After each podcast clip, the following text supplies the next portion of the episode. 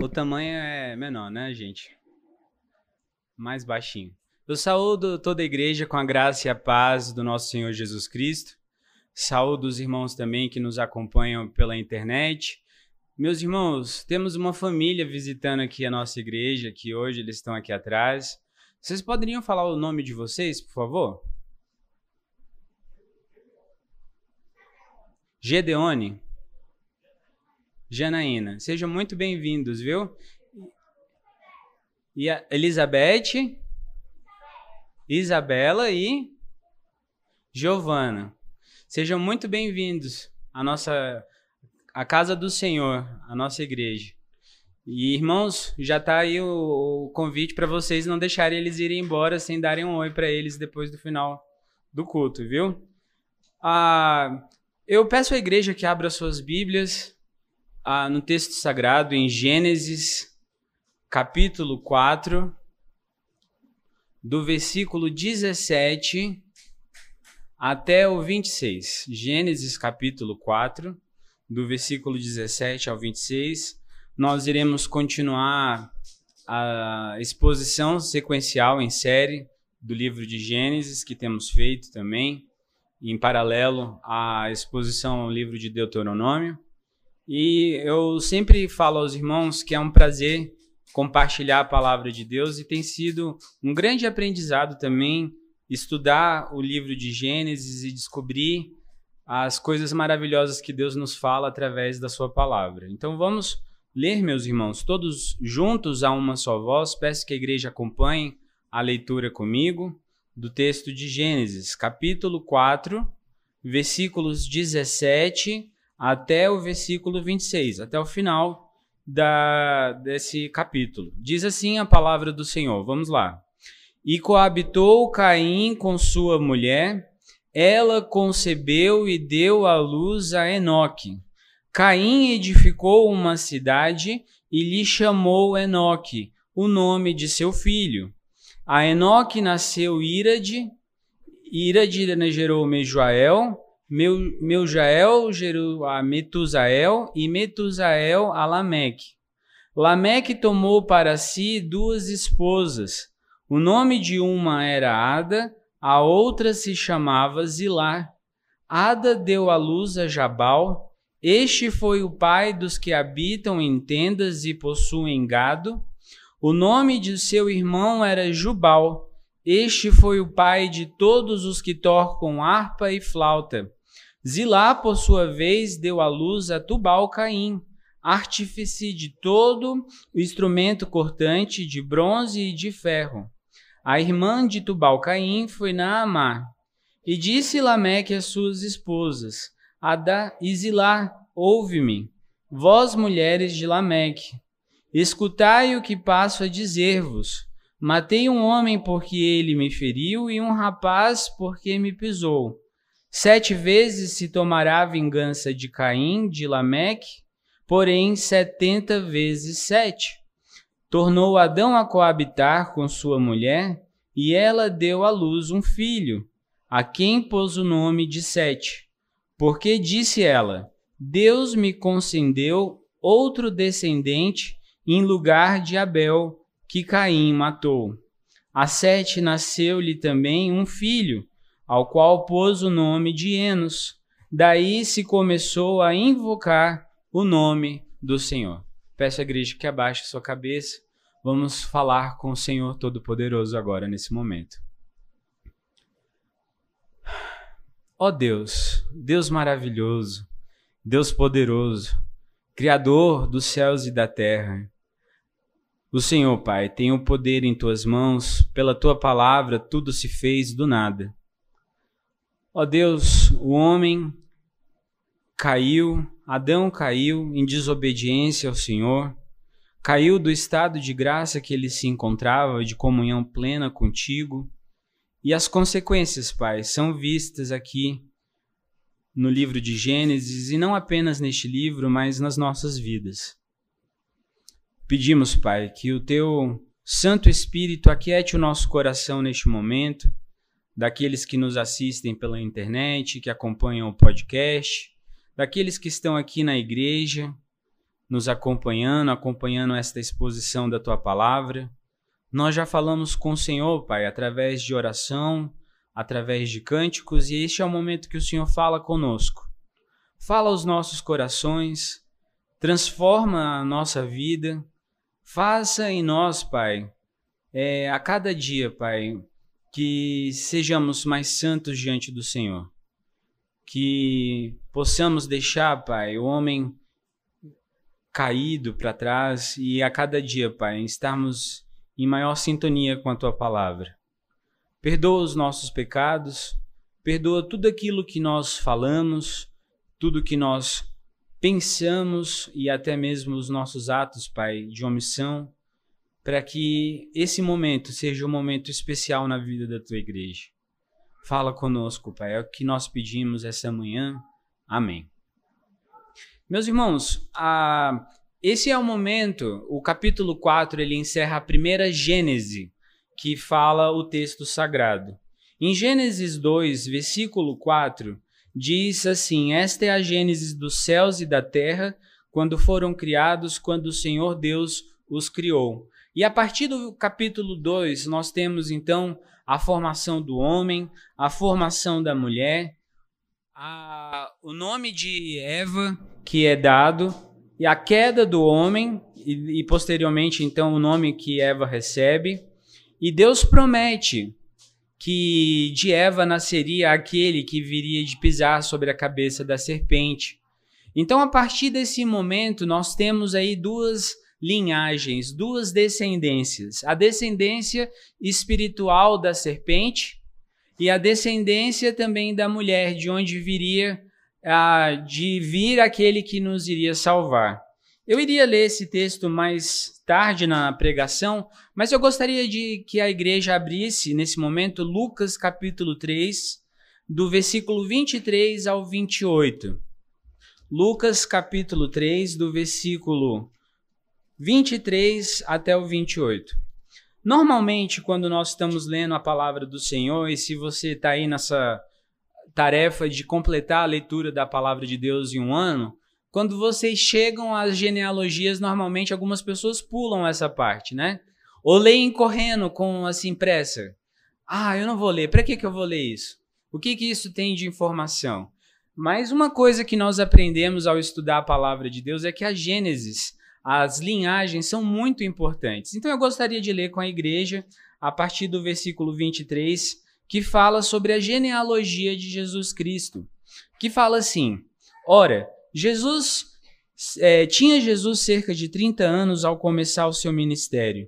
Era como se cuidava, filho de José, filho de Eli, Eli, filho de Matate, Matate, filho de Levi, Levi, filho de Melqui, este filho de Janai, filho de José, José, filho de Matatias, Matatias, filho de Amós, Amós, filho de Naum, este filho de Esli, filho de Nagai, Nagai, filho de Maate, Maate, filho de Matatias, Matatias, filho de Semei, este filho de José, filho de Jodá, Jodá, filho de Joanã, Joanã, filho de Reza, Reza, filho de Zorobabel, este de Salatiel, filho de Neri, Neri, filho de Melqui, Melqui, filho de Adi, Adi, filho de Cozã, este de Eumadã, filho de Er, Er, filho de Josué, Josué, filho de Eliezer, Eliezer, filho de Jorim, este de Matate, filho de Levi. Levi, filho de Simeão, Simeão, filho de Judá, Judá, filho de José, este filho de Jonã,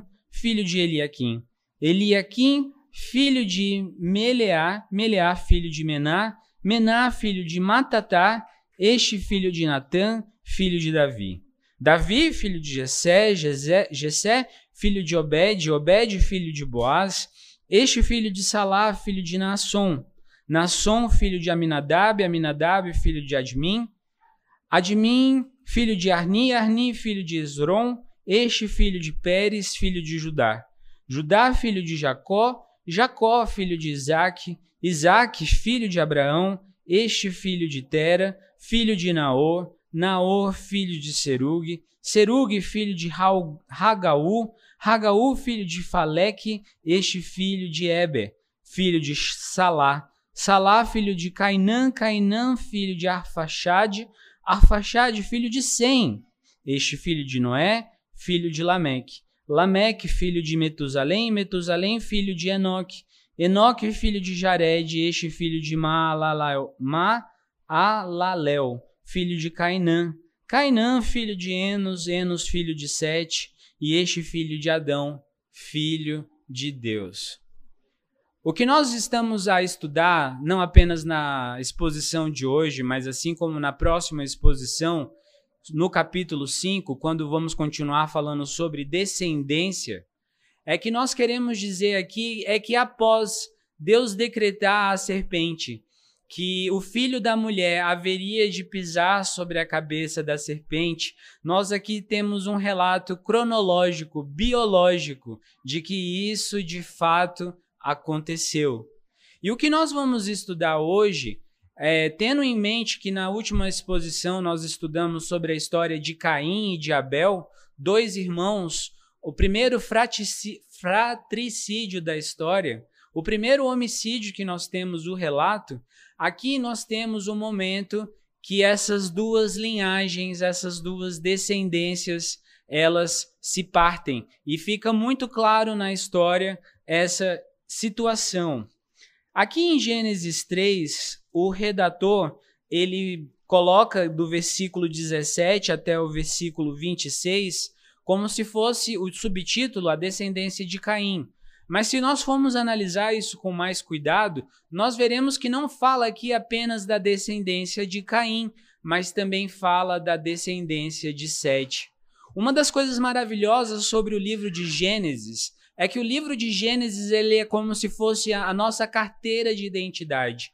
Ele fala quem são os nossos pais. Na minha carteira de identidade está o nome da minha mãe. No nome da minha mãe também está escrito o nome do meu pai. Se eu for ao cartório, eu verei que no nome dos meus pais estão os nomes dos pais deles e dos pais deles, assim em diante. E Gênesis é esse livro que fala sobre a nossa história, que conta sobre quem nós somos, onde tudo deu errado e onde tudo dará certo. É um livro, é uma biografia que fala sobre nós. Então, ao lermos Gênesis, meus irmãos, nós não podemos ler Gênesis como se fosse a história de uma outra pessoa, uma história de uma biografia que você compra na livraria que fala sobre a história, o rumo, os trajetos de um outro ser humano. Mas ao ler Gênesis, nós estamos lendo sobre a nossa própria história. Estamos lendo sobre quem nós somos.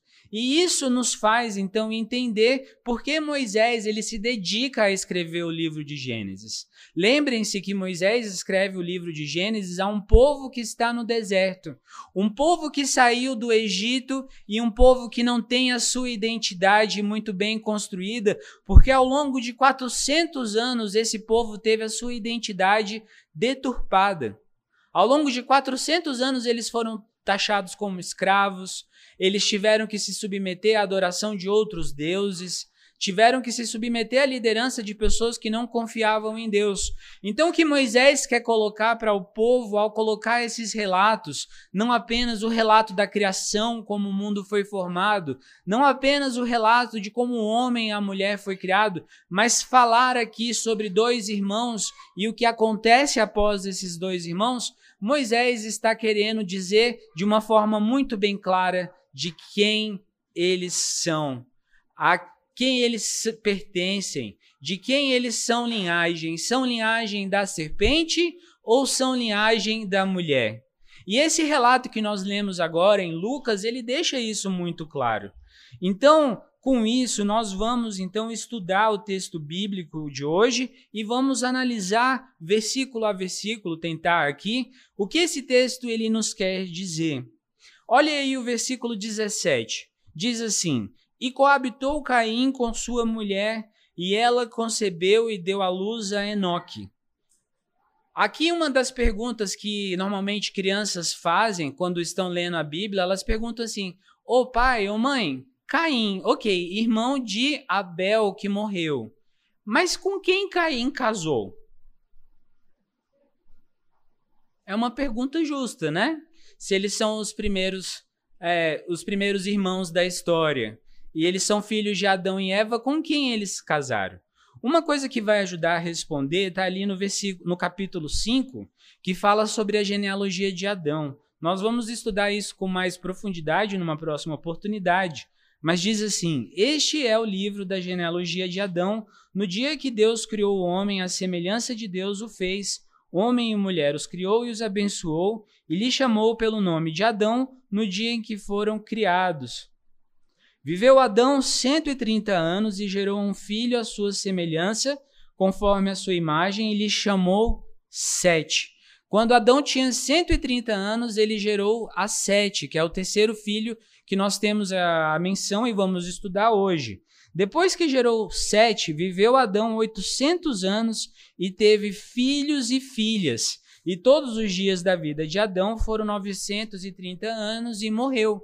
Uma das coisas que nós precisamos ter aqui, a, o entendimento, é que no espaço de 930 anos, Adão provavelmente teve centenas de filhos. Nós temos a menção desses três filhos: Caim, Abel e Sete, primeiramente. Mas nasceram outros filhos.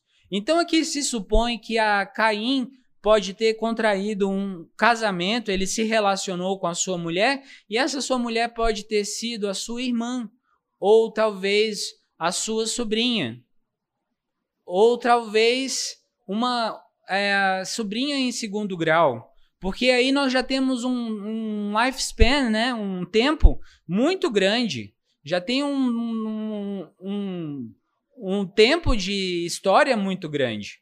Então aqui não suponha que Caim casou com uma mulher de, uma ou, de um outro povo, porque nós entendemos pelo relato bíblico, e é nisso que nós confiamos, que Adão e Eva eles são a, os primeiros habitantes da terra, e deles procederam todas as outras famílias. Então, no início, foi isso mesmo que aconteceu. Ainda que hoje nós tenhamos regras, leis, que Moisés mesmo ele arbitre, arbitre contra a, o casamento consanguíneo, mas naquele momento da história era o que era necessário para que o mundo crescesse. Então, é, há esse casamento aí consanguíneo. E uma coisa que nós precisamos no, também nos lembrar a respeito de Caim foi o que Deus deu de punição a Caim por ele ter matado seu irmão. Ah, no versículo 10 em diante, diz assim, do capítulo 4: e disse Deus: O que fizeste? A voz do teu sangue, a, a voz do sangue do teu irmão clama da terra a mim, a voz do sangue de Abel. És agora, pois, maldito sobre a terra, cuja boca se abriu para receber de tuas mãos o sangue de teu irmão. Quando lavares o solo, essa foi a primeira sentença que Deus deu a Caim. Não te dará ele a sua força, serás fugitivo e errante pela terra. O que Deus está falando a Caim é, é assim: Caim, a consequência do seu ato, eu poderia simplesmente te aniquilar sobre a face da terra, fazer com que você não mais existisse, mas você vai receber uma consequência pela sua desobediência. Porque o que eu prometi ao seu pai Adão é que se ele me obedecesse e não comesse do fruto, ele teria vida. Mas se ele não fizesse isso, ele encontraria a morte. Então eu aqui estou sendo justo com a palavra que eu dei a seu pai, e eu estou falando a você: qualquer local que você plantar, ali você não terá sucesso. O que você plantar, o solo não vai te dar força. Você será um fugitivo.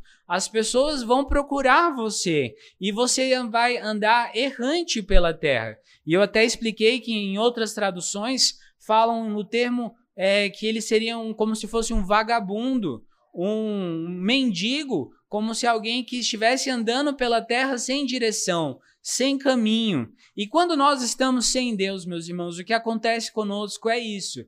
Nós andamos pela terra de forma errante e sem caminho. E aí o Senhor continua falando a Caim. Então disse, na verdade, então disse Caim ao Senhor: É tamanho o meu castigo que já não posso suportá-lo.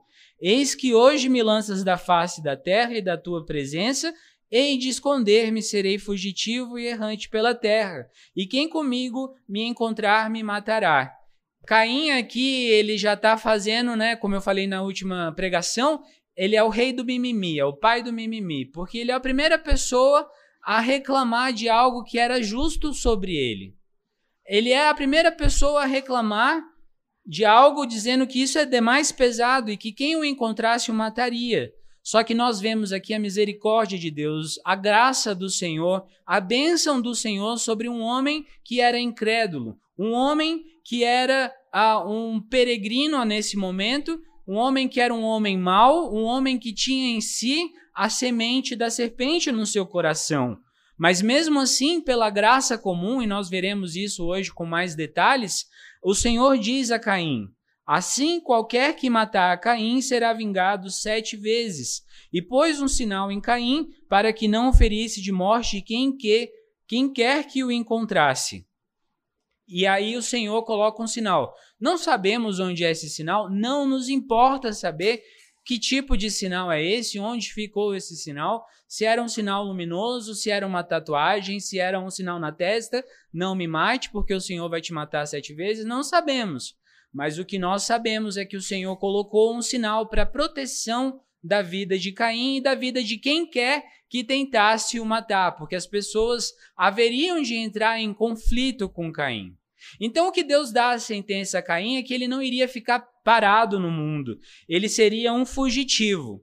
Mas aqui nós vemos, meus irmãos, nesse a partir do versículo 17, que Caim, ele não se contenta, ele não ele ainda assim, depois de ser expulso, depois de se retirar da presença do Senhor, de depois de ir para a terra de Nod, que significa uma região de peregrinação, esse é o significado do nome Nod, ele se retira da presença de Deus e ainda assim continua rebelde contra o Senhor. A rebeldia de Caim, então, não para no momento em que ele mata o seu irmão, não para no momento que ele zomba do Senhor, dizendo: Mas não é o Senhor que tinha que cuidar de Caim? Eu não sou responsável pelo meu irmão. Não para no momento que ele reclama da sentença que ele recebe de Deus, mas continua. Ele coabita com a sua mulher e ele dá luz a Enoque. E Enoque, ele significa início, significa uma pessoa dedicada. E quando ele dá a luz a Enoque, ele não para aí, ele edifica uma cidade e chama essa cidade pelo mesmo nome do filho, Enoque. E lembrem-se que Enoque tem esse significado de início. E aí, mais uma vez, Caim entra na história e ele contradiz a Deus. Ele fala: não, eu não vou ser mais fugitivo. Eu não vou obedecer à sua voz, Deus, e à sua sentença sobre mim. Eu vou edificar uma cidade onde eu vou repousar, onde eu não mais serei um fugitivo. Eu vou ser o pai agora de uma civilização. Vou reunir ao meu lado pessoas que se sintam seguras a mim e ali eu vou erigir uma cidade. A gente não pode pensar em uma cidade nos termos de São Paulo ou nos termos de Brasília, com grandes edificações. Naquele momento, provavelmente era mais uma, uma cidadezinha pequena, com um muro ao redor para proteger das pessoas que tentariam ali perseguir a Caim, porque essa era a situação que ele se encontrava, e ali algumas pessoas vivendo ao seu redor. Então, Aqui nós vemos, meus irmãos, que Caim ele faz isso para afrontar a Deus. Ele quer desafiar a ordem que Deus tinha dado, que ele seria um andarilho. E uma coisa que nós precisamos parar para pensar aqui é que muitas vezes nós agimos errados diante de Deus, sabemos quais são as consequências desse ato errado e ainda assim nós desafiamos a Deus e peitamos a Deus. Sabe qual é a figura que me vem à mente aqui? É de uma formiguinha pequenininha, frágil, e de um homem grande em estatura e forte e tão mais distante. E essa formiguinha começa a peitar o homem, falando assim: Eu vou fazer o que eu quiser, eu vou fazer o que me der vontade. Nós estamos distantes do Senhor Deus em termos de poder, em termos de conhecimento, em termos de tempo. E o que Caim faz aqui, ele peita o próprio Senhor. porque ele tem o desejo de eternizar a sua posteridade. Quando ele faz isso com Enoque e dá o nome do seu filho Enoque, o início, ele tem essa vontade no coração dele, porque o foco de, de Caim nesse momento era criar um, um agrupamento de pessoas que iriam não mais ouvir a voz de Deus, mas iam apenas ouvir as suas próprias vozes. Esse aí é o plano de Caim por trás da criação dessa cidade. Caim, mais uma vez, assim como Eva fez ao pecar e comer do fruto que ela não deveria, Caim ele quer afirmar a sua autonomia diante de Deus. Ele quer falar que o Senhor é, ele é o próprio Senhor do seu destino e Deus não tem nada a ver com a sua história. E aí nós temos aqui o relato que a Enoque nasceu Irade. Irade nasceu Meujael, Meujael a Metusael, Metusael a Lameque. Nós temos aqui a sexta geração chegando em Lameque, que é o segundo personagem que nós temos que prestar atenção. E uma das coisas que me chama a atenção é que a história de Caim peitando a Deus a história de Caim, a sentença que caiu sobre Caim, que quem tocasse em Caim seria penalizado sete vezes a penalidade de Caim, essa história ela atravessa seis gerações. É isso que o texto bíblico está dizendo para gente. A penalidade atravessa seis gerações e Lameque é um homem ainda pior que o seu tatatataravô ele é um homem ainda pior. Ele é um homem ainda mais é, orgulhoso, debochado, debochado. É um assassino como Caim. E é uma pessoa que tem no seu coração ainda a semente da serpente.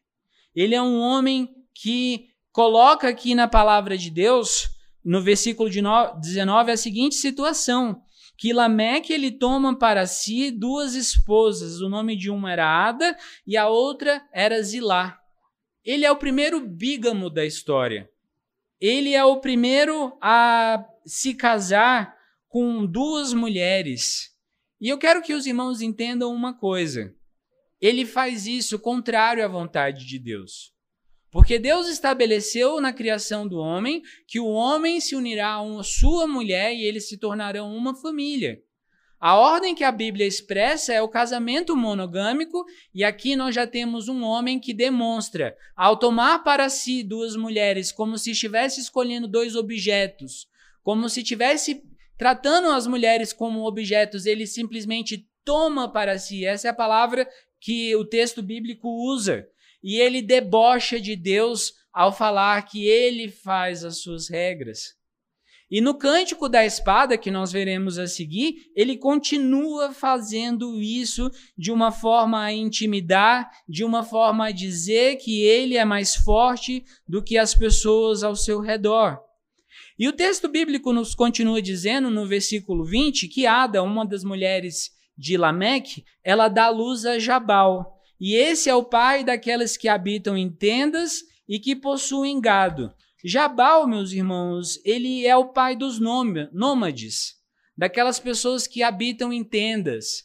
E nós vemos no relato bíblico no Antigo Testamento o quantas vezes Moisés, Abraão, os irmãos, a família, eles vão de lugar em lugar habitando em tendas para cuidar dos rebanhos, não aqui apenas o gado, não aqui apenas ovelhas, mas aqui inclui qualquer tipo de quadrúpede que existisse naquela região. Então, Jabal é a pessoa que institui, que inicia esse processo de cuidados de rebanho. O irmão de Jabal, Jubal, e aqui a gente precisa entender um aspecto fonético, que o nome dos três irmãos são nomes muito próximos em som, é, e isso para identificar que eles eram pessoas também parecidas. Jubal ele se torna o pai da harpa, da flauta, é, o pai de todas as pessoas que têm instrumentos musicais. E aqui eu suponho, e aqui é uma inferência, não é um fato, mas aqui há, havemos de supor que a música ela já existia anterior a Jubal. Porque provavelmente Adão já cantava, Eva já cantava, os filhos de Adão já cantavam em momentos anteriores. Mas aqui nós temos o início de um momento onde os instrumentos musicais eles são adicionados a essa questão. E eles passam a ser usados de formas diferentes. Talvez para adorar outros deuses, para poder é, acompanhar os cânticos de orgias, de festas que esse povo tinha naquela época. Mas se é interessante também nós pensarmos que da mesma forma que Jubal, ele, um homem ali da linhagem de Caim, uma pessoa descrente, essa pessoa ela usava ali para o seu próprio benefício. Nós vemos mais à frente Davi sendo um pastor de ovelhas e Davi também usando os instrumentos que Jabal, é, Jubal criou para usar na adoração ao Senhor. Então aqui nós vemos que uma coisa que era usada por um grupo de pessoas que não temiam a Deus, esses mesmos instrumentos são usados para outro grupo de pessoas que temem a Deus. E aí temos o terceiro irmão, que é no versículo 22. Zilá, por sua vez, que era a segunda esposa de Enoque, de Lameque, ela dá à luz a Tubal Caim, Jabal, Jubal e Tubal. Caim dizendo que era filho do seu pai, né?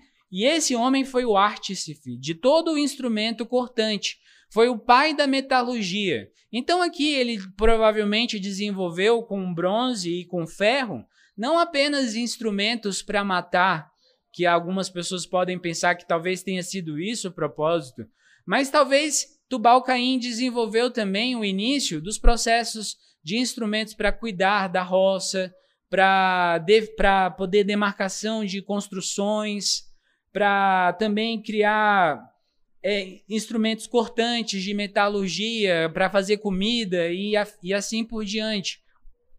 E com isso, meus irmãos, nós temos uma informação importante aqui. Muitas pessoas, quando elas estudam a evolução do ser humano, a criação do universo, e na linha do evolucionismo, algumas pessoas entendem que o Homo sapiens ele deriva de outras raças inferiores e mais brutas, que as pessoas ficavam batendo com osso nas coisas, aquela coisa do, filme dos Crudes. Não sei se os irmãos já assistiram esse filme, mas essa é uma referência que me veio à mente agora, que seríamos pessoas assim sem inteligência. E uma das primeiras coisas que nós podemos ver já no capítulo 4, no início da Bíblia, é que Deus de imediato ele dá inteligência ao ser humano ele dá a capacidade do ser humano de se desenvolver sobre a terra.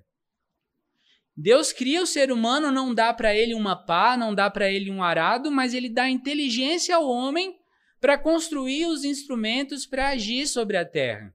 E ele faz isso porque a graça do Senhor cai sobre todas as pessoas. E aí, depois desse relato, então, que nós temos aí os filhos de Lameque, Lameque ele, se, ele procede ao cântico da espada, que é um, um verso onde ele fala para suas esposas, talvez com uma, uma intenção de intimidar as suas esposas. Ele fala, ele vai narrar para ele que para elas que ele matou um homem. E aqui eu falo apenas de um homem e não de dois, como talvez você consiga ler o texto e pensar que foram duas pessoas. Um recurso que é usado aqui no hebraico é o recurso do paralelismo. Então eu repito uma informação, mas na verdade eu estou querendo falar sobre a mesma coisa. Então quando Lameque ele diz à sua esposa, ele diz assim: Ada e ouve-me, vós mulheres de Lameque, minhas postes, que é o que ele está querendo dizer. Escutai o que passo a dizer-vos. Matei um homem porque ele me feriu e um rapaz porque me pisou. Aqui não está dizendo que são duas pessoas, um homem e um jovem, mas está aqui referindo a uma pessoa, provavelmente um homem que seja jovem, e essa pessoa pisou no pé, fez algo ínfimo diante de Lameque e ele responde não ao mesmo nível, como seria a questão do olho por olho e dente por dente, mas ele responde num nível muito maior.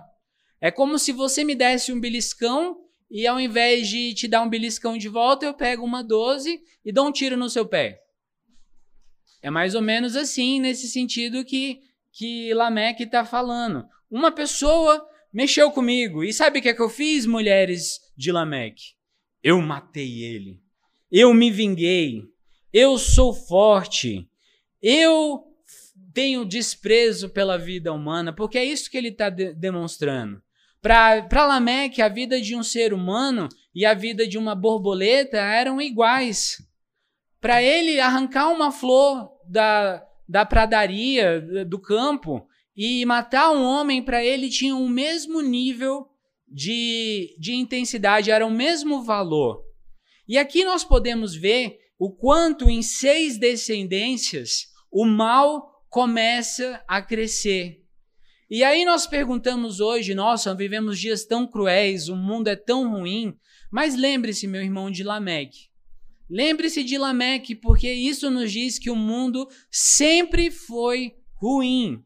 Desde a queda, né? Não vou usar o sempre como todo sempre, mas desde a queda, o homem, ele tem o homem caído, o homem que vive por si só, que é autônomo, que não confia em Deus, que confia apenas nas suas próprias forças, é um homem mau. É um homem que comete coisas cruéis, coisas abomináveis, que não está interessado na vida. Então não pense que porque nós estamos vivendo os dias de hoje, que vivemos dias sombrios. O mundo na queda sempre foi sombrio. E ele é um homem que se quer se vangloriar na vingança. Ele fala isso para suas esposas com um fim de uh, mostrar desprezo sobre a vida humana. E aí no versículo 24 ele diz: Sete vezes se tomará vingança de Caim, de Lameque, porém, setenta vezes sete.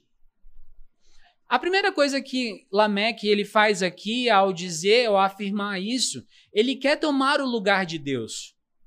Porque ele está dizendo que sobre ele, um descendente de Caim, de várias gerações depois, a vingança seria pior.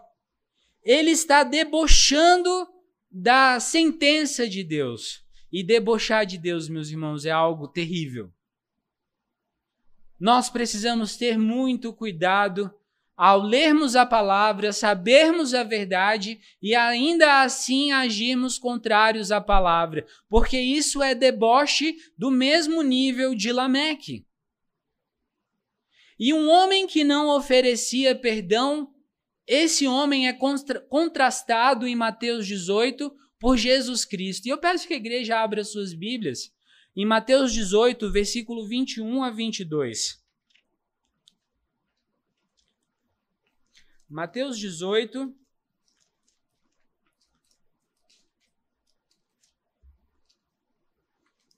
do versículo 21 ao 22.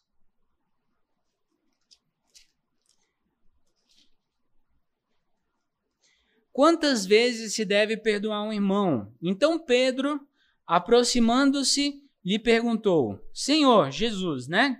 Até quantas vezes meu irmão pecará contra mim que eu lhe perdoe? Para Caim, para Caim não, para Lameque, nenhuma vez era necessário. Ele já iria matar na primeira vez que pisasse no pé dele. E aqui Pedro pergunta: até sete vezes?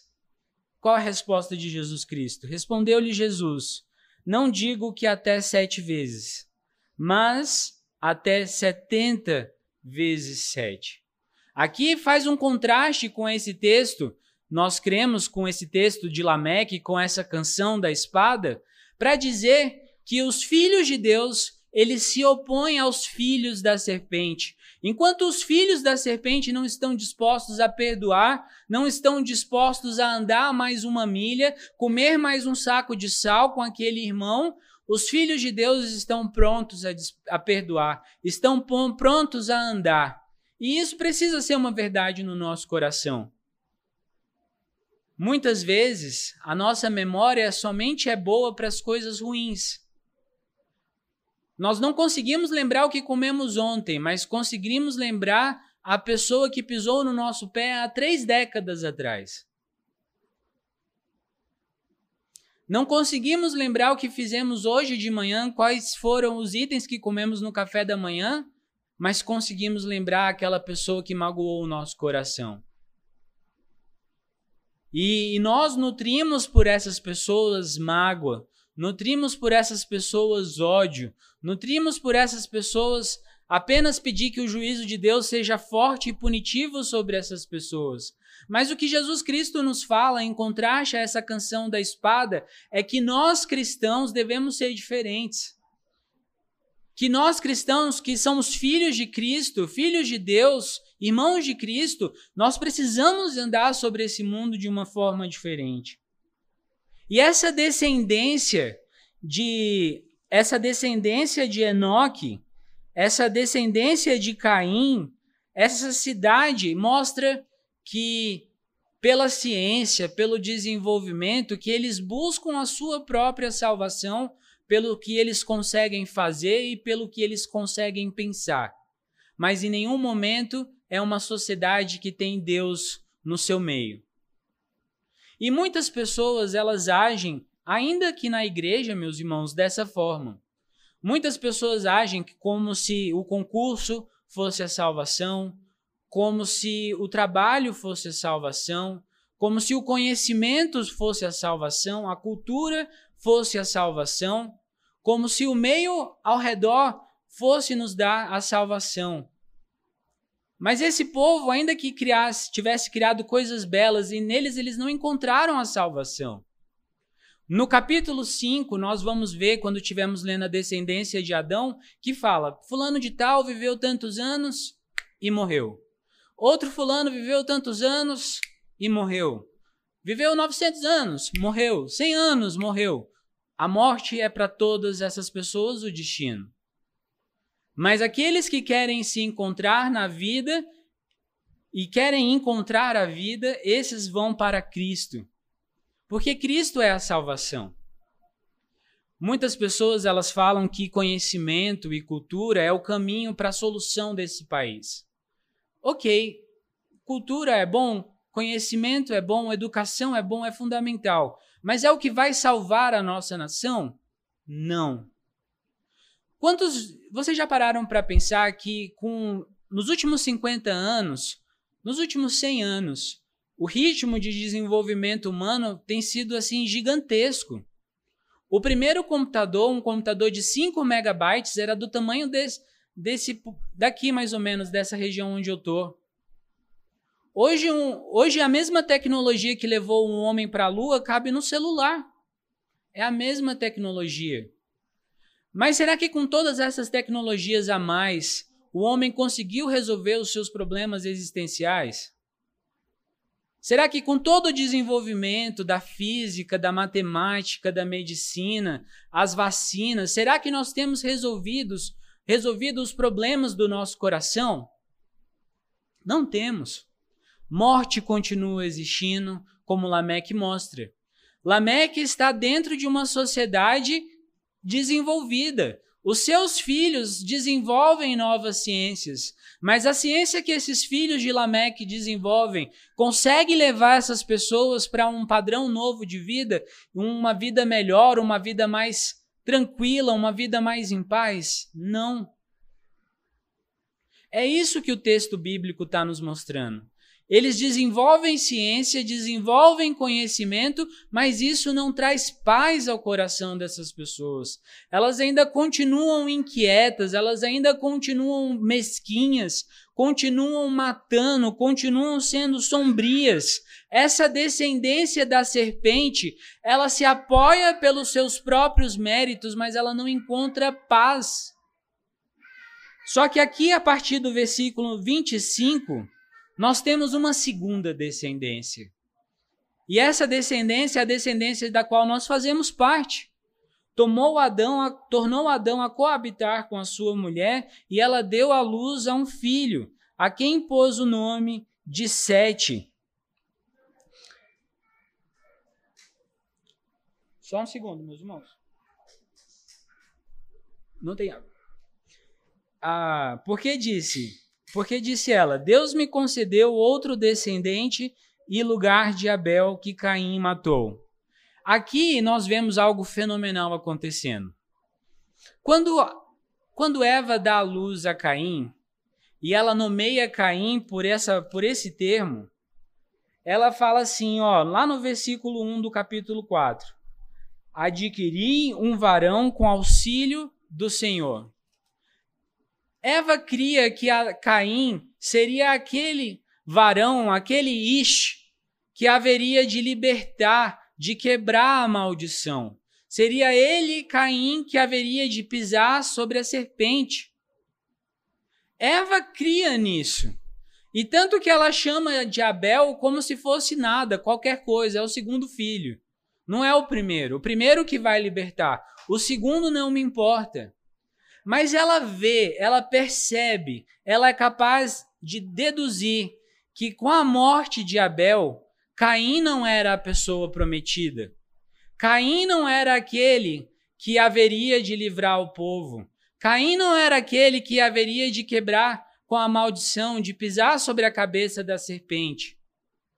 E ela toma essa noção. O versículo 25 dá essa noção, porque ela fala o seguinte: Deus me concedeu outro descendente em lugar de Abel. Agora ela passa a saber que Abel seria essa pessoa. E aí ela fala que Caim matou. Eva perdeu dois filhos. Ela não perdeu apenas um filho. Ela perdeu Abel, que morreu, e perdeu Caim, que se desventurou, se aventurou pela, pela, pela por Nod.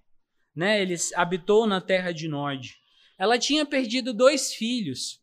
E aqui no coração de Eva ainda existe uma esperança, porque ela agora espera que esse novo filho, Sete, seja aquele que Deus vai usar para cumprir as suas promessas.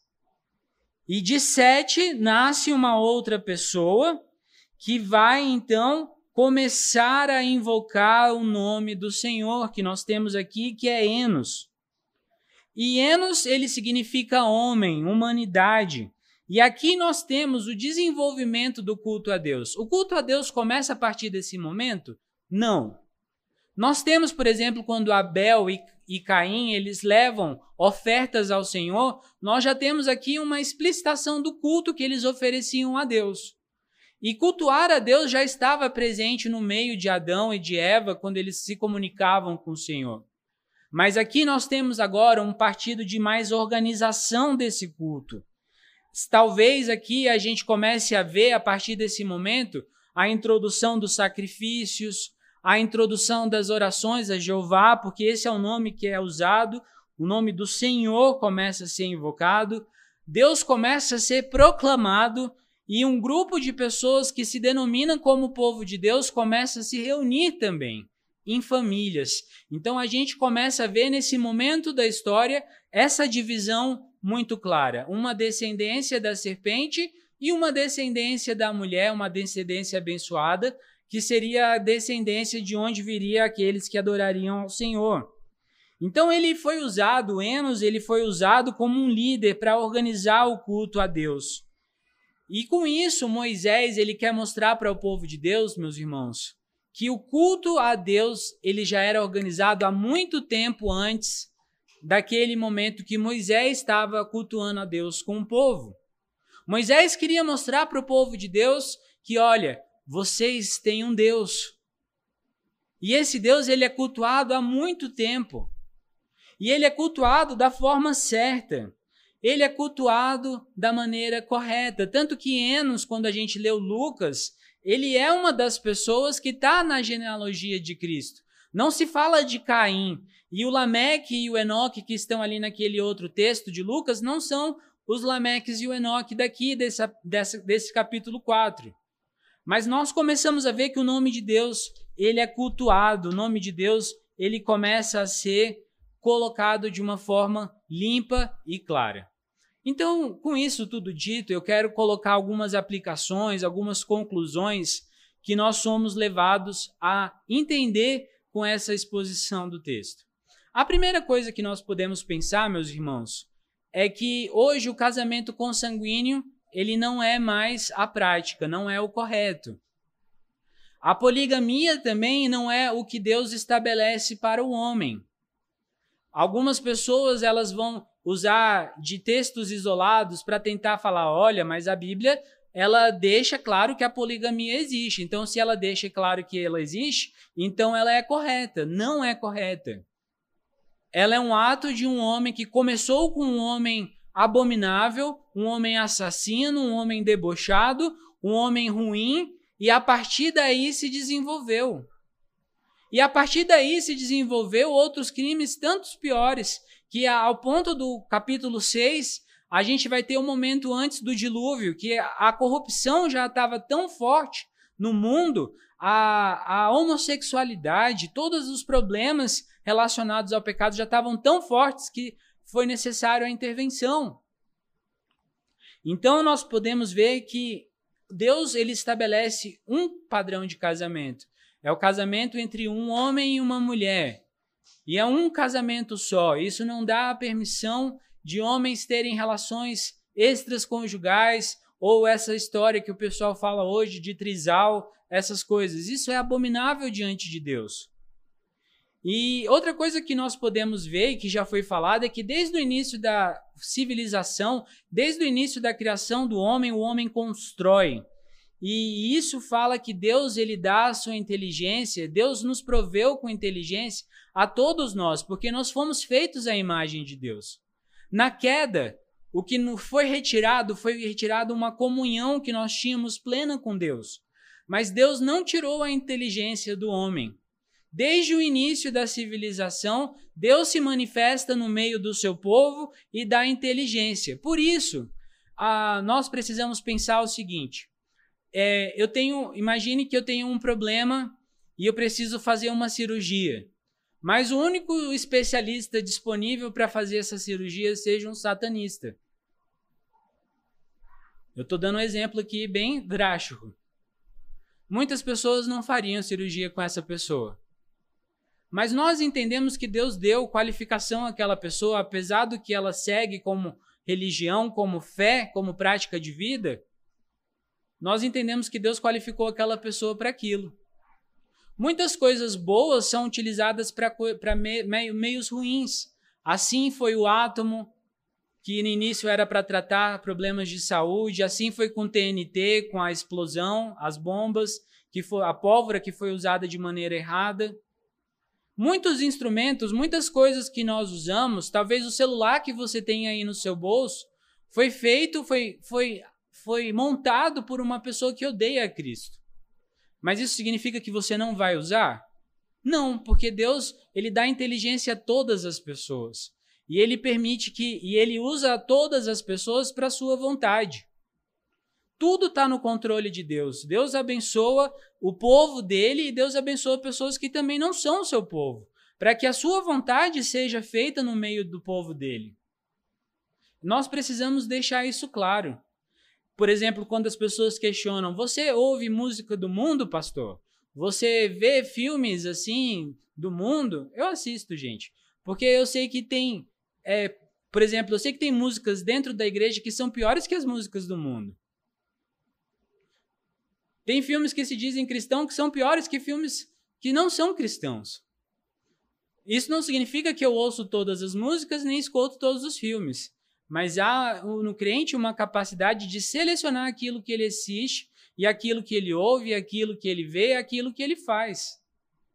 Porque a arte, a beleza, a cultura, o conhecimento, ele é produzido por mãos de pessoas que não conhecem a Deus e são úteis para a vida do ser humano. E a gente vê isso quando vê, por exemplo, Davi utilizando dos instrumentos que Jubal fez e provavelmente estava usando para a vida de um povo que não temia a Deus, para cultuar a eles mesmos, para poder fazer festas, orgias. O que que Davi faz com esses instrumentos? Usa para Deus.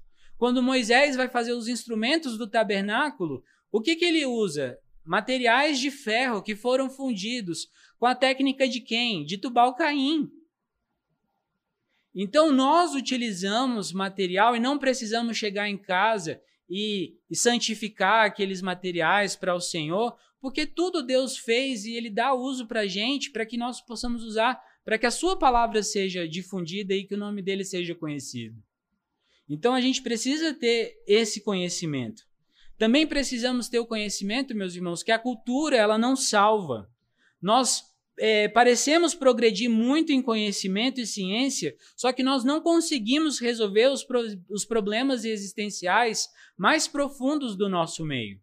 Nós podemos utilizar a ciência, podemos utilizar o conhecimento. É bom que os nossos filhos estejam na escola aprendendo, mas nós precisamos entender que isso não salva. Nós também temos que entender que Cristo, ele só tem uma noiva e não duas. Com essa relação a Lameque. Lameque ele toma para si duas esposas, mas Cristo ele tem apenas uma única esposa, um único povo escolhido para ele. Essa é uma outra relação que a gente pode fazer. E apesar da rebeldia humana, Deus concede a sua bondade através de quem ele não teme. Deus nos dá coisas excelentes por pessoas descrentes e ele faz a sua vontade. Uma última coisa que eu gostaria, estou chegando aqui no final já, mas algumas, os últimos pontos que eu gostaria de comentar é que nós não devemos ter esperança que a humanidade vai melhorar. É, eu estava ouvindo no carro essa semana uma música do J Quest, que ele fala que dias melhores para sempre, dias melhores virão. Se for aqui na Terra, meus irmãos, não. Se for aqui na terra, não, porque se a nossa esperança ela está em homens, a gente vai ser frustrado. Se nossa esperança está em políticos, por exemplo, nós vamos nos frustrar muito, porque os políticos são pessoas caídas como nós. Se a sua esperança está em um time de futebol, ele vai perder. Ontem o Manchester City perdeu. Eu estava confiando que eles iam ganhar ontem e eles perderam. Não foi nem o Palmeiras dessa vez, que o Palmeiras eu já sei que eu já aprendi que não dá para confiar muito.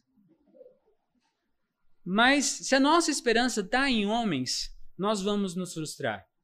Aqui nessa terra a gente pode talvez galgar e esperar tecnologias melhores, maior tempo de vida, qualidade de vida melhor. Mas os problemas existenciais do nosso coração, esses ainda vão continuar existindo. Porque sem Cristo não há paz.